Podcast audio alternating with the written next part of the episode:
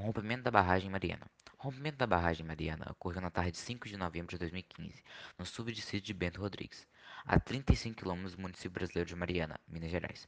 Rompeu-se uma barragem de rejeitos de mineração denominada Fundão, controlada pela Samarco Mineração SA, o empreendimento conjunto das maiores empresas de mineração do mundo, a brasileira Vale SA e a anglo-australiana BHP Billiton. Inicialmente, a mineradora Samarco informa que duas barragens haviam se rompido, a de Fundão e a de Santarém. Porém, no dia 16 de novembro, a Samarco retificou a informação, afirmando que apenas a barragem do Fundão havia se rompido.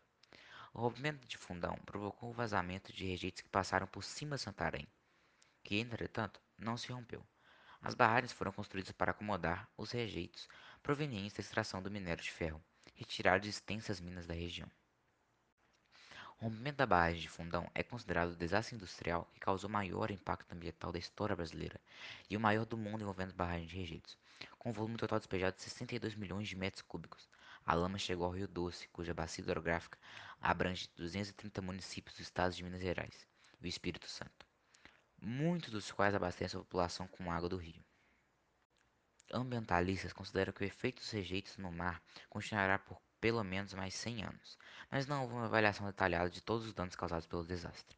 Segundo a prefeitura do município de Mariana, a reparação dos danos causados à infraestrutura local deverá custar cerca de 100 milhões de reais.